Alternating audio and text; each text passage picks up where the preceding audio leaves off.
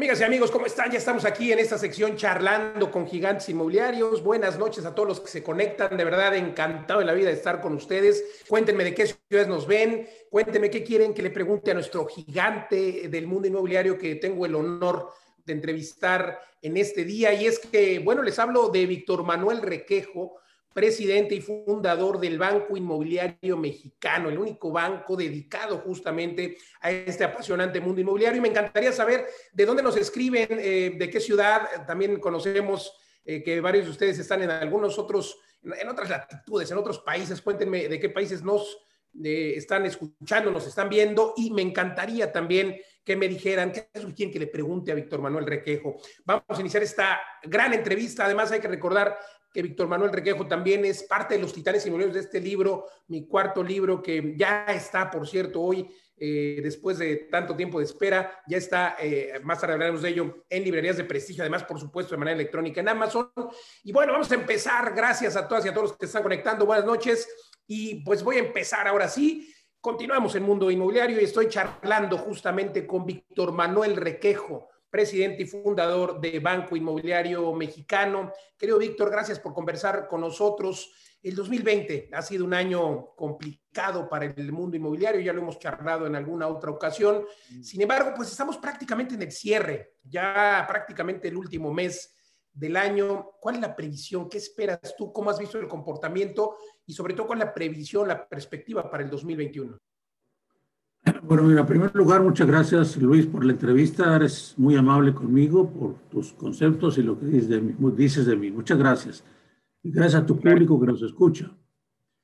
Ahora, bueno, 2020 ya lo dijiste, fue un año complicado, un año en donde se juntó una crisis económica que ya venía con la crisis sanitaria que profundizó la crisis económica y que hizo de este país y del mundo en general otra cosa. La disminución de la actividad económica fue general. Vamos a tener una disminución del Producto Interno Bruto de un 9-10%. Y claro, la cuestión inmobiliaria, el sector inmobiliario viviendero en, en específico no se quedó atrás. Tuvimos una disminución de alrededor de un 20% o tendremos una disminución de alrededor de un 20% sobre el año pasado. Y ahora, el sector inmobiliario es un sector muy variado y no en todas partes eh, fue la misma disminución en el, en el número de viviendas que se construyeron. Eh, se venden más las viviendas menores de 2 millones y más las de 1 millón y más las de, 2 de 500 mil pesos. Entonces, el problema inmobiliario de falta de venta no está tanto en los, uh, las casas baratas o en las viviendas de bajo valor, están más en las viviendas medias y en las viviendas de alto precio, en donde pues sí, se, casi se pararon eh, la construcción, se terminaron de construir algunas, pero los proyectos nuevos pues muy cotados. también la vivienda turística se detuvo porque pues, prácticamente el sector casi desaparece. Tenían ah, ocupaciones eh, del 10, del 15, del 20%. Realmente les pegó mucho. El turismo dejó de ir, tanto el nacional como el extranjero. Así es de que han sufrido en serio.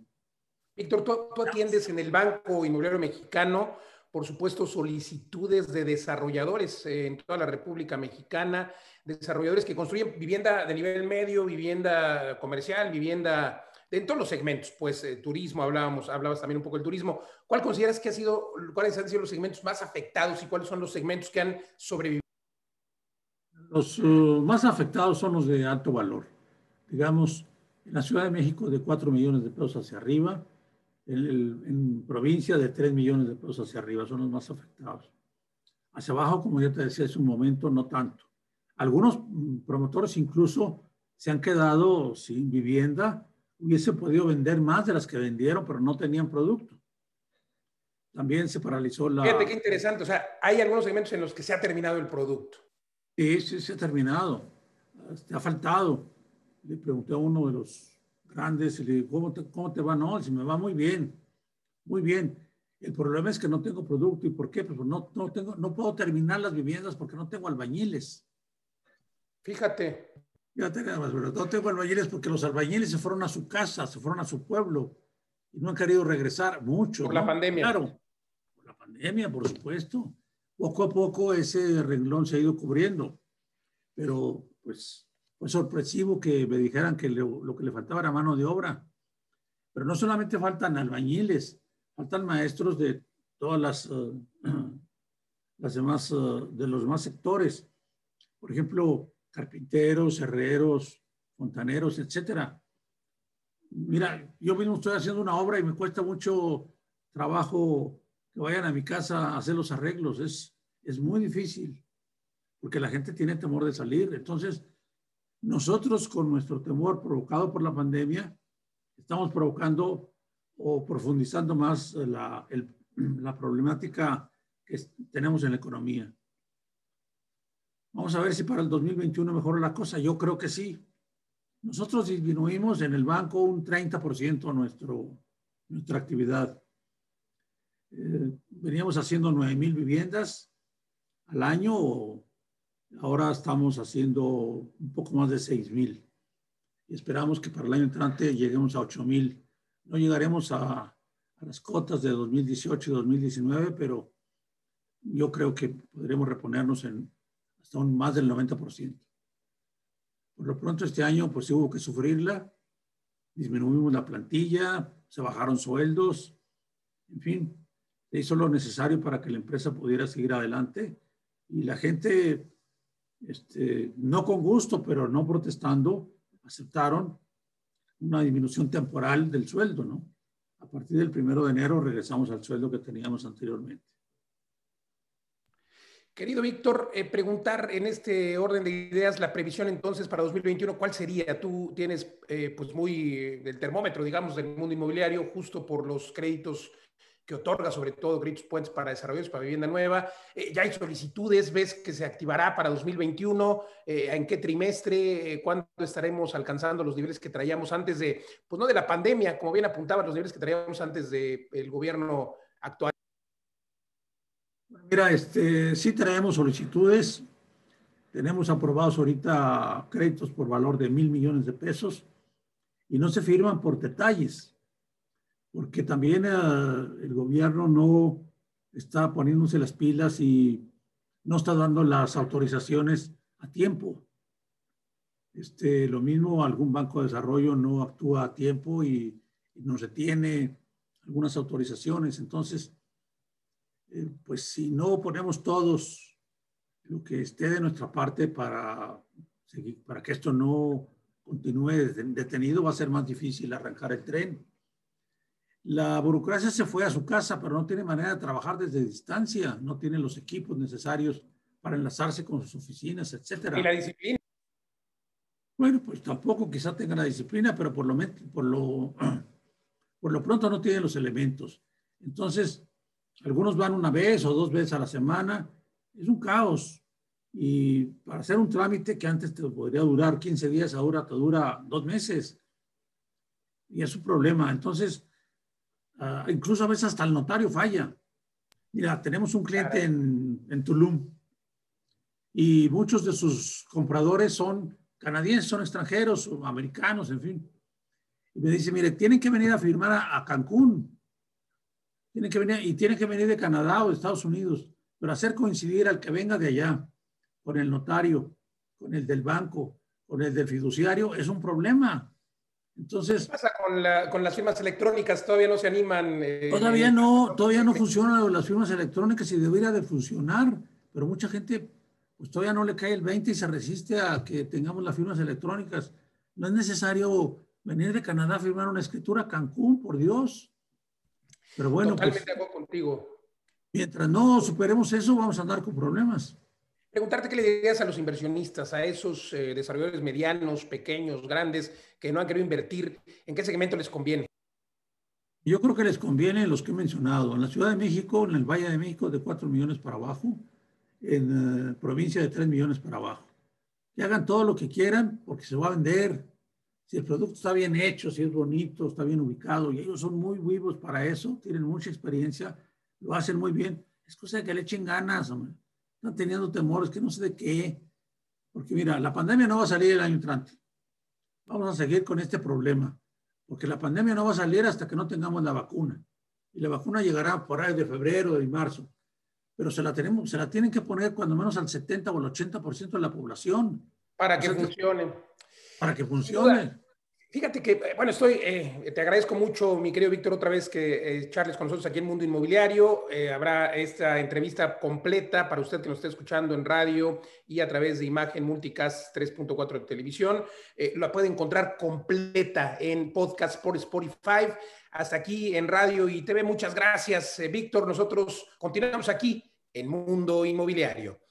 Y bueno, querido Víctor, nosotros ya seguimos aquí en el, por supuesto, en redes y en el podcast y estábamos conversando justo acerca del fin de, no de la pandemia, pero apuntabas a que eh, pues tenemos que empezar a adaptarnos a esta eh, nueva realidad, como lo ha denominado el gobierno, cómo, cómo adaptar al sector inmobiliario, cómo adaptar a los desarrolladores, cómo quitarle ese miedo a los albañiles. Nos contabas que pues muchos albañiles no han regresado de sus pueblos, de sus ciudades. Así es, bueno, pues mira, yo creo que poco, poco a poco van saliendo, va saliendo la gente a la calle. Ya en algunas ocasiones el viaducto o el periférico aquí en la Ciudad de México están ah, llenos y algunas otras calles. Hay vacíos todavía, pero yo creo que la circulación debe estar, debe estar como en el 70% de la normal. Con los ah, problemas ah, correspondientes, pero preferimos tener esos problemas a los otros, ¿no? Claro como me dijo una vez un, muchacho que estaciona coches por aquí, cuando nos encerraron, que no podíamos salir, dice, mire, el gobierno no quiere que nos muéramos, así dijo él, que nos muéramos del virus este, pero quieren, quieren que nos muéramos de hambre, ¿no? Pues bueno, para alguna gente es importante salir a la calle porque tiene que comer. Y yo creo que la única manera de que la gente se anima es pues convenciéndose ella misma, nadie más la va a convencer, ella misma, de que tiene que dar un paso adelante y continuar con su trabajo. Yo creo que además debemos de tomar las precauciones correspondientes.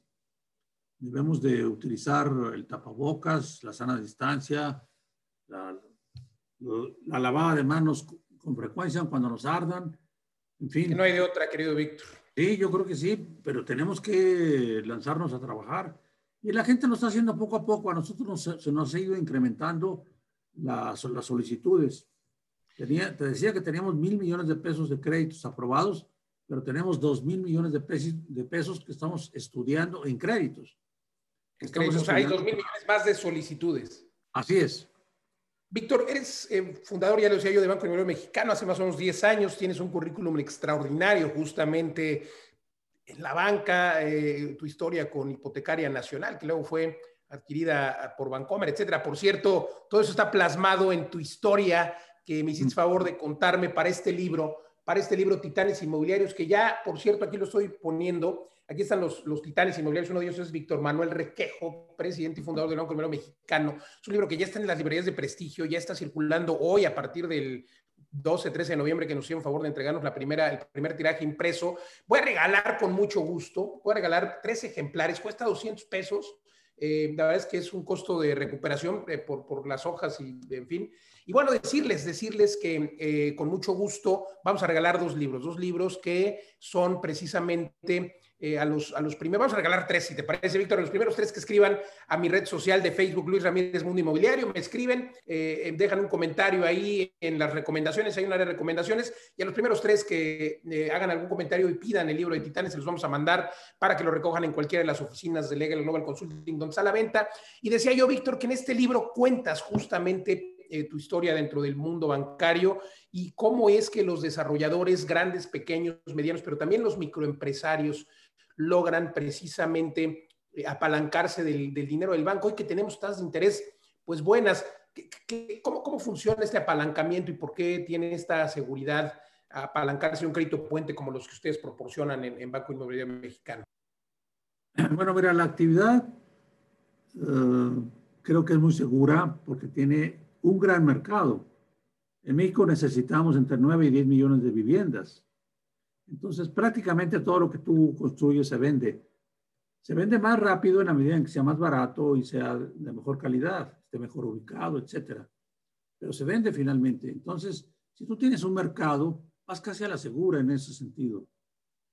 A veces los uh, promotores o los desarrolladores tienen algunos problemas uh, imprevistos, que encontraron mucha piedra, entonces es muy cara la, la cimentación, o que no encontraron, agua, o que les detuvieron los permisos, en fin, siempre hay problemas.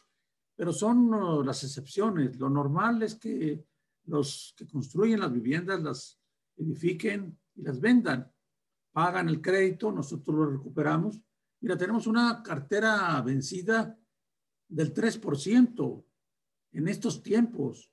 Eso quiere decir que la gente está pagando porque está vendiendo poco a poco, pero está vendiendo y está saliendo de su problemática, porque quiere seguir adelante.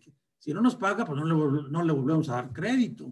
Entonces la gente necesita el financiamiento para poder eh, edificar. Así es que yo creo que el, el crédito lo cuidan porque van a vivir de la misma tarea en lo que queda, en lo que queda de su vida. Generalmente algunos cambiarán, pero la mayor parte no. Así es que nosotros vemos la operación muy segura tanto de nuestra parte como de la parte de ellos. ¿Cuál es, en tu experiencia, el proyecto inmobiliario más exitoso, el que tiene muchas eh, revisiones de, de, empresas de consultoría eh, o el que se constriñe a lo que nos mencionabas, eh, Ciudad de México 4 millones para abajo, Interior de la República 3 millones para abajo, ubicación, bueno, bonito, amenidades, etcétera? Cuéntanos un poco más. Mira, este, yo creo que la gente necesita un buen espacio. A veces se le da muy poco espacio porque se le dan muchas amenidades. La gente no vive en el exterior, vive en el interior de la vivienda. Lo importante es tener por tus pesos la mayor cantidad posible de metros cuadrados construidos. Y con instalaciones... No, albercas que, nunca usan. Sí, sí, así es, albercas que nunca usan, gimnasios a los que nunca van. Se los presumen a los amigos, pero no los utilizan. Entonces, el, yo creo que lo que se vende es una buena ubicación, soleado aquello, la mayor cantidad de producto por la menor cantidad de pesos. Yo creo que eso es lo más, lo más recomendable. Ahora, ahora hay que hacer cosas un poco diferentes, porque la casa se ha convertido, convertido en centro de trabajo. Pero tú no tienes en tu casa, cuando menos yo no tengo en mi casa dónde trabajar. La sirvienta anda por acá, la señora por allá, alguien gritó, ladró un perro, etcétera. No me puedo concentrar. Me dicen, ¿por qué vienes a tu oficina a trabajar? Digo, porque aquí estoy solo, mi secretaria entra de vez en cuando, pero nada más. Entonces, aquí puedo realizar un trabajo normal. Me gustaría realizarlo en mi casa, pero en mi casa no tengo los elementos. Entonces, quienes construyan tienen que pensar un poco en eso. Ponerle a las viviendas conectividad para que pueda llegar el Internet y te puedas conectar con tu con tu equipo, ¿no? Con tu laptop o con lo que sea, una terminal. En eso no habíamos, no habíamos pensado. Hay que hacer un rinconcito en la casa para el hombre o la mujer que va a trabajar en ella. Porque yo creo que cuando menos el 20% de los que se fueron a trabajar se van a quedar en casa, ¿eh? De aquí en adelante. Home Office llegó para quedarse, Víctor. Sí, señor. Así es. ¿Qué, bueno. Eh, digo, estoy, estoy, charlando con Víctor Manuel Requejo, presidente y fundador del Banco Inmobiliario Mexicano. ¿A quién mejor hacerle esta pregunta? Por cierto, gracias a todos los que están eh, mandándonos sus comentarios. Lo estamos leyendo. Las preguntas para Víctor se las empiezo a hacer. Una de ellas, por cierto, muy interesante. Saludos, por cierto, a Guadalajara, Monterrey, Cancún, a toda la República, a todos los lugares de la República. Cuéntenme de dónde están conectados, de qué lugares de la República y de qué otros lugares fuera de la República Mexicana, desde donde le mandamos un saludo a quienes están conectados. Y una pregunta, Víctor, es eh, ¿qué, deben, ¿qué, elementos debe pedir un eh, desarrollador? Eh, ¿Qué, elementos y condiciones deben existir en un crédito puente para que este sea pues mejor? ¿Cuál es, digo, cuál es el plazo que recomiendas? las condiciones en general. Bueno, mira, el desarrollador debe tener una base de capital. A veces hay gente que dice, mire, tengo un capital de 50 mil pesos, présteme 30 millones. No, pues así no se puede. No puedes con un capital de 50 mil pesos pedir 30, 40, 50 millones de pesos. No opera con ningún banco. No, pues no, no, deben tener una base de capital. No la tienen, bueno, pues hay que hacerla, hay que buscar a amigos o a familiares a ver cómo se hace de un capital para que compren la tierra. Y con la tierra tú le puedes prestar para la construcción completa, se la les podemos este, financiar completita la construcción y el proyecto también. Sale que por lo menos tengan la tierra, no, no, no. Eh. Claro, pues que le pongan algo, ¿no? Porque si no, después aquello no funciona, le dicen, no, ¿sabes qué? No funcionó, toma la casa. No, no, si yo no quiero casas. A mí no me interesa este, la casa, ¿para qué la quiero? No, véndela tú y me pagas. Así es de que para que tenga interés el promotor necesita invertir capital. Esa es la base. Segundo, que tenga algo de experiencia. Tienen que empezar a hacer algo de experiencia. Porque si no saben hacer absolutamente nada, tú sabes que todos los trabajos son complejos y todos tienen sus más y sus menos, tienen su técnica, etcétera. Entonces tienen que conocer. Y si no conocen, tienen que juntarse con alguien que conozca. Entonces, con algo de experiencia, la más posible, y con algo de capital, el banco los puede ayudar para que un proyecto razonable pueda tener éxito. A veces hay gente, novatos, que me dice, mire, voy a construir aquí 400 viviendas, espérate, empieza con 50 y si las vas vendiendo, te financiamos las siguientes 50 y ahí nos vamos. Claro. no voy a construir 400 viviendas así de golpe, digo, no. Tiene que ser por Totalmente de acuerdo, Víctor. Digo, qué, experiencia, de verdad, un privilegio poder eh, tenerte en esta sección de Charlando con Gigantes del Mundo Inmobiliario. Gracias otra vez. Preguntarte eh, justamente acerca de ello, ¿cómo, cómo es que eh, los bancos permiten a los desarrolladores que generen un proyecto? La figura jurídica idónea es el fideicomiso. Ustedes también son fiduciarios y esto sucede porque evidentemente, pues el fiduciario administra, ¿no? Entonces no hay riesgo para nadie, es más, para el propio desarrollador. Yo se los digo luego a mis alumnos en el entrenamiento, porque como sabes, imparto entrenamientos en bienes raíces, y se los digo, oye, yo prefiero pagar un fideicomiso a tener, deja tú la tentación de tener 10, 20, 50 millones en mi cuenta, sino el riesgo que hay, porque pues me pueden hackear la cuenta, en fin, tantas historias que conocemos. En cambio, el fiduciario, pues administra y podría tener más éxito el proyecto inmobiliario. ¿Así lo recomiendas tú? ¿Así lo ves tú? Sí, sí, sí. Eh, realmente es un instrumento versátil, muy seguro. Eh, el que es dueño a veces de la tierra que la quiere aportar, la aporta en fideicomiso. Y el fiduciario se encarga de que cada vez que se venda un bien inmueble, recibe el dinero y lo va repartiendo a los diversos socios, a las diversas personas que participaron en el negocio. Así que el fiduciario yo creo que realiza una magnífica tarea, del tamaño de la que realiza el que financia. Querido Víctor, ¿y qué tan costoso puede ser eh, el tema de la administración? Porque a veces quien no conoce dice yo prefiero ser una persona moral, etcétera. Eh, realmente no es gravoso eh, el porcentaje del fideicomiso respecto de la, obra, respecto del desarrollo, ¿correcto? No, no es gravoso, es un porcentaje pequeño, puede ser el 1 o el 2% del valor del, capital invertido, y también depende de lo que tiene que hacer el, fiduciario, ¿no? Si tiene que cuidar el capital, si tiene que supervisar obra, que nunca lo hace, pero a veces se le pide, si tiene que firmar ahí las escrituras, que eso sí es muy frecuente, pues te van cobrando por cada cosita. Pero aquí yo creo que es más costoso que no tengas alguien que te vaya guiando y que te vaya protegiendo, que te vaya administrando. Es más costoso no tenerlo que pagar unos puntos por, ese trabajo a gente profesional. Aparte hacen muchas cosas de esas de tal manera que no quieren ellos hacerse ricos con un solo negocio, ¿no? Esto, eh, entre más negocios se tengan, son más baratos.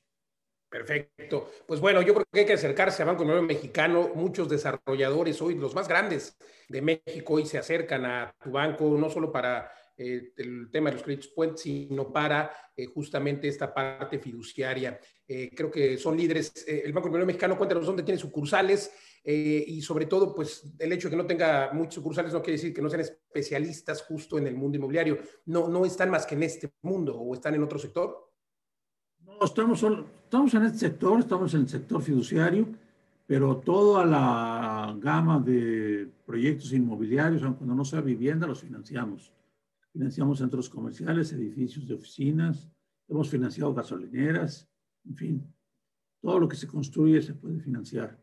Menos panteones, ¿eh? panteones no financiamos. Eh, eh, que también es un negocio inmobiliario muy bueno, querido Ese es otro negocio, es otro negocio que por cierto genera mucho más por metro cuadrado que, muchos otros proyectos. Así es. Interesante, gracias. Trabajamos aquí en Guadalajara, en Monterrey, en Tijuana, trabajamos en Mérida, trabajamos en, Chihuahua, en Aguascalientes, en Querétaro, en San Luis. Tenemos 18 plazas en las que trabajamos. Este, el cliente se puede acercar con nosotros y creo que será atendido, trabaje él en donde trabaje. Víctor, gracias por tu tiempo. ¿Quién es, eh, vamos finalizando eh, la charla respecto al banco, quién es Víctor Manuel Requejo? Danos un eh, currículum, si te parece, y sobre todo, ¿cuáles son tus pasiones? ¿Cuáles son tus gustos? ¿Por qué el sector inmobiliario? Mira, llegué al sector inmobiliario por casualidad. Yo soy abogado, litigaba y realmente hacía mío los problemas, entonces me estaba consumiendo por dentro y me dijeron, no, aquí no se alquila el hígado, se alquilan los conocimientos. Para usted no es el litigio. Me ofrecieron un trabajo en un banco, en el Banco del Ejército, ahí comencé en el sector hipotecario. Desde 1962 estoy en esta tarea. Tengo 58 años. Yo creo que ya es época de que me retiren, pero bueno, pues tengo 58 años trabajando. Este, toda mi vida he estado trabajando en el sector inmobiliario, hipotecario. Hemos manejado muchas cosas. La, participé en la venta de Ciudad Satélite de Nonorco Tlatelolco con una empresa que manejaba el licenciado Luis García Barbachano en paz descanse, un banco, Banco Internacional Inmobiliario. Vendimos muchas, uh, muchos desarrollos. En Tijuana, el fraccionamiento Río Tijuana, por ejemplo, que es insigne, trabajábamos en Mérida, en Monterrey. En fin, y hemos, pues he trabajado uh, ligado al sector inmobiliario hipotecario durante todo este, todo este, tiempo. Estuve 30 años en el Banco del Atlántico, que ya no existe. Ahí me jubilé. Y ahora me paga mi pensión HCBC, pues ahí, no sé, porque ahí desembarcamos todos los jubilados del Banco del Atlántico. Entonces, pobres son los que sin deberla ni temerla tienen la carga de nosotros. Este, y aquí estoy trabajando con esta empresa que hicimos hace 10 años. Era una SOFOM y la convertimos de SOFOM eh, a Banco Inmobiliario hace 7 años.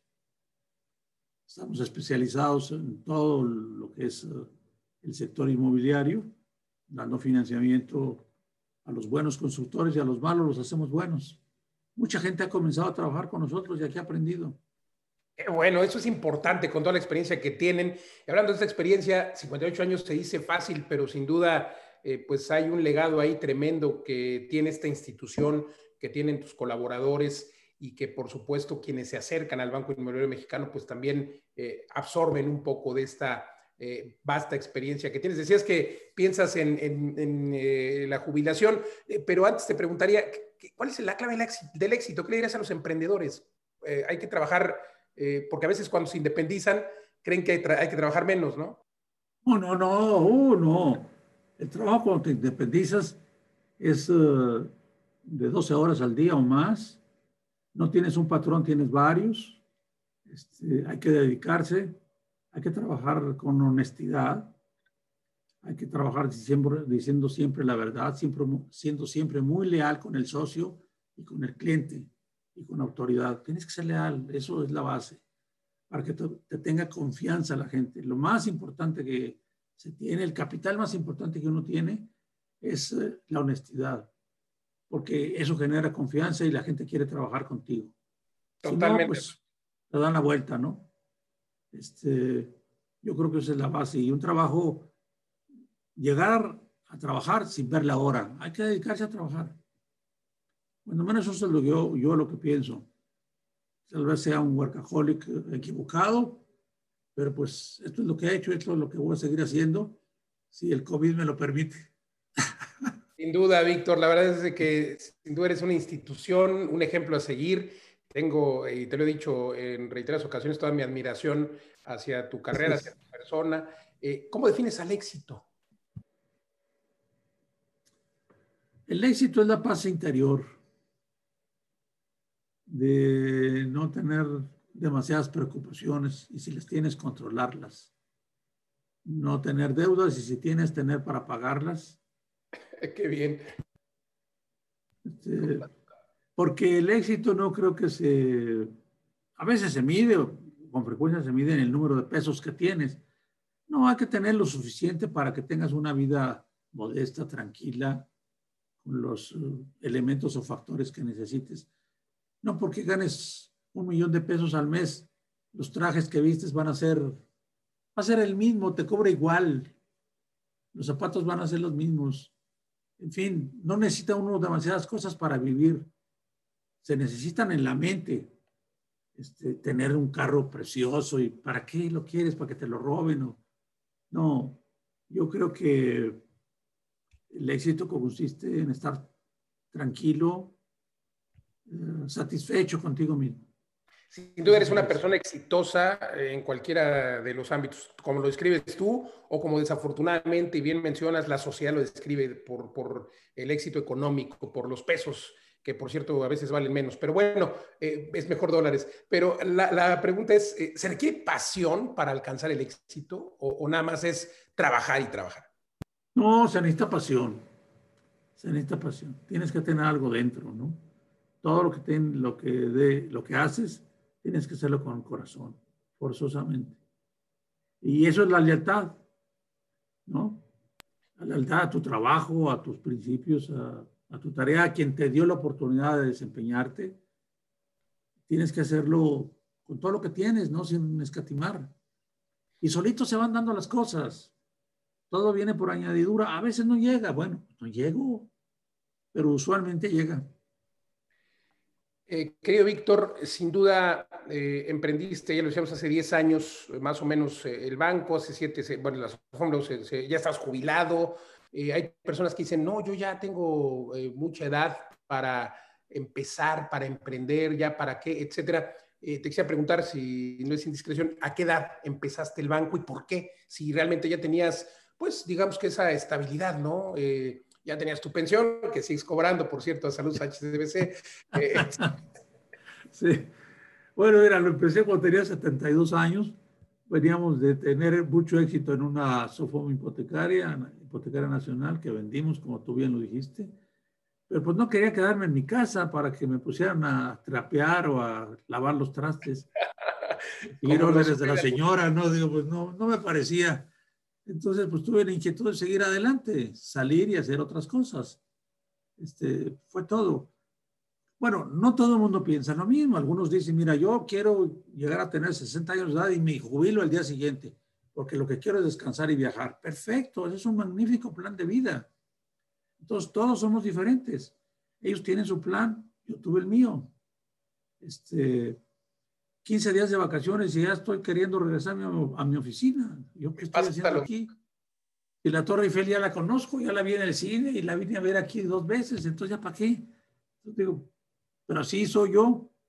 Otra gente a la que yo respeto mucho tiene el afán de seguirle trotando y conocer y ver y todo, etcétera. Eso ya lo hice. Entonces, pues ya me quedo en mi tierra. Me gusta mucho mi ciudad cuando a veces la tratemos mal, a mí me gusta mucho mi, ciudad. No nací aquí, pero me gusta.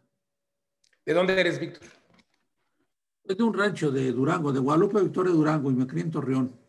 Qué bonito. Presumo que soy de la, presumo que soy de la laguna. Pero, norteño. Norteño, sí, claro. Interesantísimo, querido Víctor. De verdad, siempre es un deleite, un deleite charlar contigo. A manera de conclusión, en un minuto, ¿qué le dirías a pues, las personas que hoy no han invertido en una casa no han, o que quieren empezar un desarrollo y no lo han hecho? ¿Será momento de empezar? Yo creo que es el momento de comprar casa. Las tasas de interés son muy bajas, las puedes conseguir fijas a 20 años. Entonces yo creo que es el momento de adquirir un bien inmueble.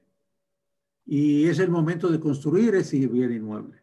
Para comprar una casa, no hay que construirla. Entonces yo creo que la gente que se dedica a la edificación este es el momento en que debe de, comenzar. Porque finalmente la casa no la, no dices voy a construir una casa y la semana entrante la tienes, la vas a tener dentro de un año. Así que dentro de ese año el país estará mejor. Pero si todos le echamos ganas. ¿eh? Totalmente, hay que salir a trabajar. Víctor, de verdad, muchas gracias por conversar con nosotros aquí en Charlando con Gigantes Inmobiliarios. Víctor Manuel Requejo, recuerde que también Víctor Manuel es parte de este librazo Titanes Inmobiliarios, que ya está a la venta en todas las librerías de prestigio en las oficinas de Legal Global Consulting. Gracias a todas y a todos los que se conectaron. Víctor Manuel, otra vez, de verdad, muchas gracias. Gracias, gracias a ti. Muy amable, Luis. Muchas gracias. Te Al contrario, gracias a todos los demás. Y bueno, Eh, nos conectamos, recuerden, aquí todos los miércoles y todos los domingos en punto de las 8.30 de la noche, charlando con gigantes inmobiliarios, radio y televisión, Mundo Inmobiliario, jueves 10 de la noche, sábados 2 de la tarde, por imagen radio y por imagen televisión multicast en toda la República Mexicana. Soy Luis Ramírez, recuerda, hay que invertir siempre en ladrillos, pero no en cualquier lugar. Consulta a los expertos como a Víctor en el Banco Inmobiliario Mexicano. Gracias, hasta la próxima. Gracias a ti, hasta luego.